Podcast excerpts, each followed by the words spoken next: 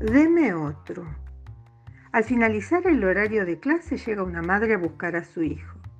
La intercepta la maestra, que trae al niño de, una mano.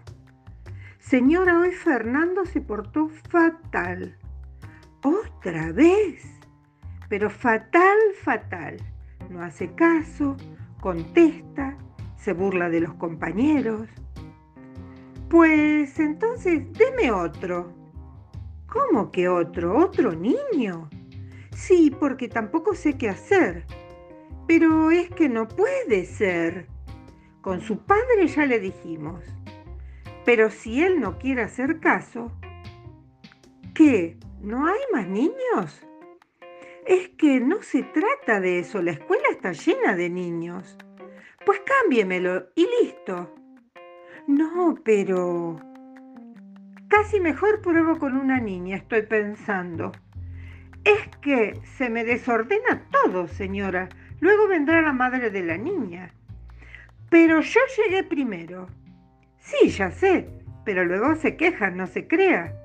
Y además, es pasarle el problema a otra familia. No, porque así aprende, para la próxima lo va a pensar. ¿Y si no lo quiere nadie? Pero, ¿cómo dice? ¿Cómo no lo van a querer si es un niño precioso? Precioso sí que es, pero se porta... ¡Ay! ¿Qué pretende que me lo lleve yo? No, si no digo eso. Hay que hacer algo, maestra. Hay que poner límites. Si no, van de peor en peor. Bueno, ¿y cuál quiere? Una niña, ¿no le digo? Aquella, la que está saltando. Elena, recoge tus cosas que te vas con la señora que será tu madre.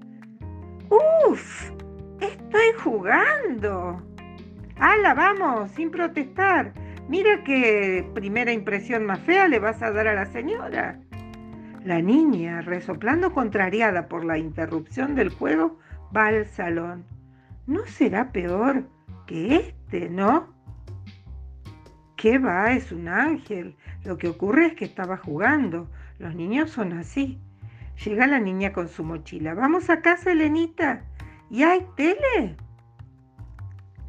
Claro que hay tele y un perro muy hermoso que a Fernando le gustaba mucho, ¿verdad?